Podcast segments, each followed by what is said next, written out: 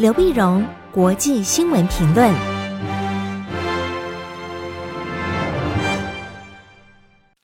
各位听众朋友，大家好，我是台北东吴大学政治系教授刘碧荣。今天为您回顾过去一周重要的国际新闻呢。第一个，我们先看缅甸。缅甸在这个星期一啊，二月一号清晨发生了政变。那么，缅甸最高领导人呢，翁山苏姬、总统温敏以及执政党的全国民主联盟的一些高级的干部呢，都受到了军方的羁押哈。那么，军方掌控了权力。那么，军事领导人敏昂莱宣布，那么国家进入紧急状态一年。一年以后呢，那么再还政于民，进行选举，再还政于民。那么他发动政变的理由呢，是去年的选举，十一月七号的国会大选呢，那么发生了舞弊的现象啊，很多的这个幽灵的选民呐，一些选举的不规范啊等等，所以结果是非常不公平的。那那次的选举呢，全国民主联盟拿下了开放给政党的席次四百七十六席中间的八十三席，那巩发党呢，巩固发展党就是支持军方的巩固发展党拿下三十三席。所以翁山苏姬那么担任领导人呢，虽然有些有很多批评，但是支持翁山苏姬政党的那么这些选民还是非常多哈。那么过去呢，我们都觉得翁山苏姬呢，嗯，虽然是被称为缅甸的良心，但自从二零一五年缅甸民主化，翁山苏姬登上了权力高峰之后啊，似乎表现不如外界所期待啊。那么很多像比如说我们讲的罗兴亚人呢，就少数民族的一些问题啊，似乎他们他似乎跟军方做了太多的妥协。就这次政变发生了以后呢，我们才晓得原来这些妥协那是必要的，因为你再不妥协的话，军方一直觉得他的权力受到文人政府的一些侵蚀，或受到文人政府的一个威胁。但是尽管翁山苏姬做了一些妥协，也让他在国际上遭遇一些批评，但是军方还是容不下他。那最主要的原因呢？因为当年军方在二零零八年的那么军方主导的修宪之下呢，保证了军方在国会四分之一的席位，啊，以及呢军方控制了内政啊、边防和国防几个重要的部门。那么这个部门让军方在缅甸国内呢可以控制开矿等等的特许行业。啊，特许行业，所以，所以这个呃，文人政府一直想怎么样的修宪，怎么样修宪能够在军方的呃这个手中呢，能够把一些权力啊再把它抢回来啊。那军方当然觉得一直视着文人政府呢是个威胁。那么这次呢，最主要的原因就是他为什么能够发动呢？呃，发动政变呢？于是很多的宪法学者指出来，在二零零八年的宪法里面有一条啊。他说呢，三军的总司令就是这样的敏敏呃，这个敏敏昂莱将军呢、三军总司令在国家面临解体啊，或者是呃国家内部开始分裂啊，或失去主权的时候呢，那么可以介入政治，接管权力。但是呢，这个只能在紧急状态的情况下来接管权力，而紧急状态是文人政府，那么总统他来颁布的。那换句话说，总统如果颁布了紧急状态，然后就把权力交给军方，那总统怎么可能颁布呢？可是这一次却很有意思的是，副总统他代行总统职权，他颁布了紧急状态。那为什么总统没有颁布呢？因为总统已经被军方拘禁了。所以换句话说，军方先拘禁了这个总统，然后呢，逼着副总统宣布进入紧急状态，然后军方呢接管了政权。他说一切合法。所以才有一些人批评说，这是缅甸的政府当年呢，他的宪法的设计根本就有一个政变机制啊，让这个军方他能够介入的话呢，那当然随时可以按照他的意愿来介入。可介入以后，这让缅甸的政治呢充满了太多的不确定性。因为缅甸在二零一五年军方开始还政于民，那么逐渐释放出权力，那么翁山苏姬登上了权力的高峰的时候呢，外界对缅甸曾经寄予非常高的一个期待。期待，但是后来呢？因为罗兴亚人的这个难民啊，罗兴亚人，缅甸人当然不承认那叫罗兴亚人，他们认为那是孟加拉来的非法移民。那国际上认为那是缅甸信奉穆斯林的少数民族。那么他们在缅甸没有国籍，被当成人球一样踢来踢去，所以罗兴亚人的命运也是非常悲惨的。这让国际上对缅甸又有多多少少一些制裁，也影响了缅甸的经济发展。那现在缅甸又发生了真正的军事政变之后呢，可以想见国际上的压力也非常大啊！不管是西方了，美国都要求军方你马上要要改变你现在的行为啊！那美国甚至扬言要采取一些行动。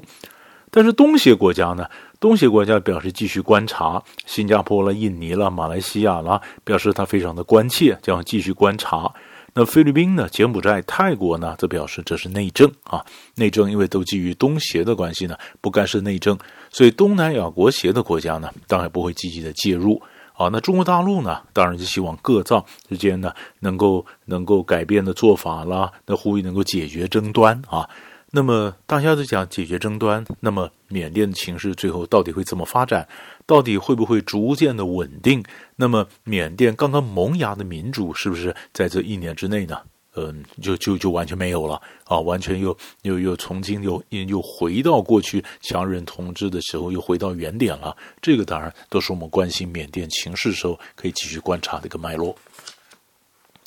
第二个新闻呢，我们看越南。所以东南亚新闻在过去这个礼拜呢，其实都是我们关注的焦点。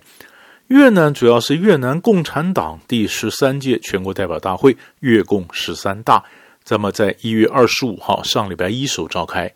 原来啊是要召开到二月二号，但是因为越南最近疫情呢又升温呢，所以在提早一天二月一号的时候就就结束啊。整个东南亚的情形呢，我们差出来讲一下。其实像马来西亚的疫情也非常严重啊，现在几乎单日确诊有将近五千人呢，非常非常严重。那越南的十三大呢，越共十三大呢，因为我们是关心呢，因为它五年一次，五年一次，几乎每一次呢都会带来一些政策的一些转折。好像呃越越南进行这个改革开放的时候呢，是一九八六年的六大啊。一九九一年的七大的时候呢，那之后呢，越南跟中国大陆开始关系正常化，并且和这个美国建交，也加入了东协啊。二零零六年十大之后呢，他加入了 WTO，那么他在呃三星也开始进入到越南投资啊等等，所以大家就看了，那这一次十三大之后，那越南将会什么新的一个亮丽的表现？因为越南呢，过去这段时间呢，那么不管在那么就是 APEC 啦，或者 RCEP 啦签约，越南在国际上呢，其实表现蛮耀眼的，它的经济成长也非常的高啊。那么，那么在这疫情时候啊，大概有二点八、二点九左右的这个经济成长，经济成长呢，所以嗯，一般外界的评论呢，认为这一届的领导班子啊，他其实在几个地方都做得不错啊，或者巩固他的权力或者胜利。第一个呢，当然就是在实体世界上呢，他利用反贪腐啊。越南越共总书记阮富仲用反贪腐的这个工这个手段呢，或这个工具啊，巩固了他全党内的权力，扫除了异己。啊，也就是北方代表北方的政治势力和以前南越南方的经济势力一个对抗，那北方赢了。啊，南方的一些政治人物呢，像以前胡志明市的什么市委书记啊等等都被铲除了，北方的势力巩固了他在实体世界的一个权力。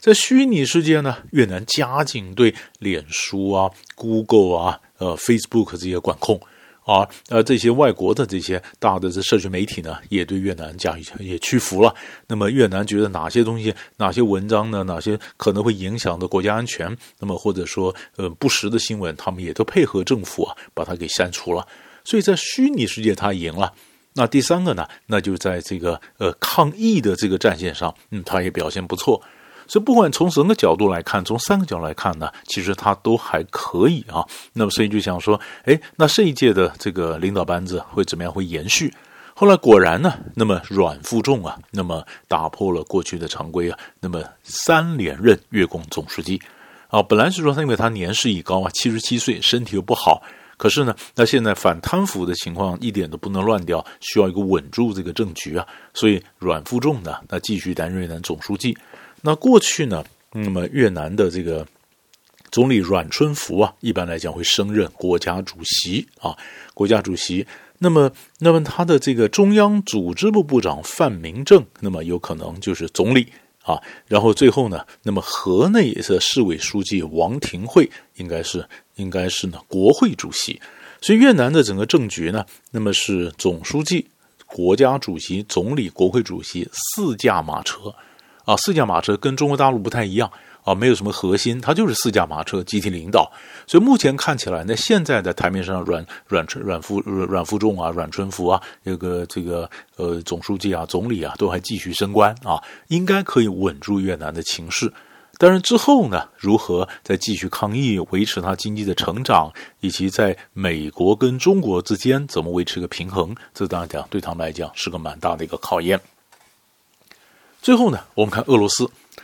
俄罗斯在礼拜天的时候呢，一月三十一号，大批群众走上街头声援反对派领反对派的这个领导人呢，纳瓦尼。纳瓦尼呢，这而且他是横跨了跨了一百多个城市啊。那么从从这个从东到西啊，那么有很多城市纷纷走上街头，那人数非常的多，非常多，这让普京大家觉得非常紧张啊，就开始逮捕逮捕呢。结果在在上个周末呢，逮捕了将近五千人呢。光是莫斯科一地啊，就一千六百人，那么那么被遭逮捕。那么反对派领袖纳瓦尼呢，是在一月十七号的时候呢，回到回到莫斯科的时候呢，被逮捕的。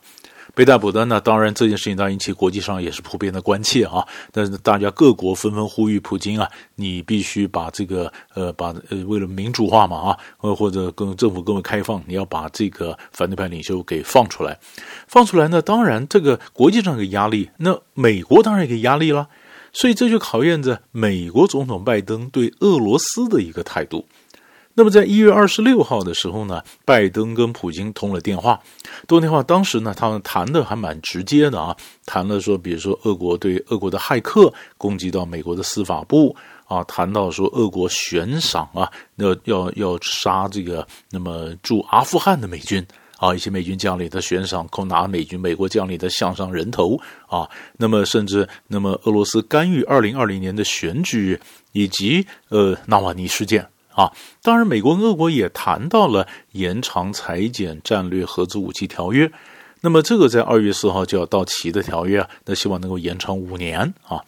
那当然谈的蛮具体的问题，但是可以看得出来呢，美国跟俄罗斯他会他会继续努力在这个呃战略核子武器裁减在核子弹头的这个约上会延长五年，应该是没有问题。可是反对派领袖，那么这个这个释不释放的问题，纳瓦尼是不释放，或大批的这个几千人被俄罗斯政府拘禁，那这会影响到俄罗斯跟美国和欧洲的关系。那这件事情，那么是不是变成拜登的新的一个外交课题呢？这个也是我们持续关注的一个重点。所以，大概上礼拜呢，三块大的新闻就为你做个分析。我们下礼拜再见。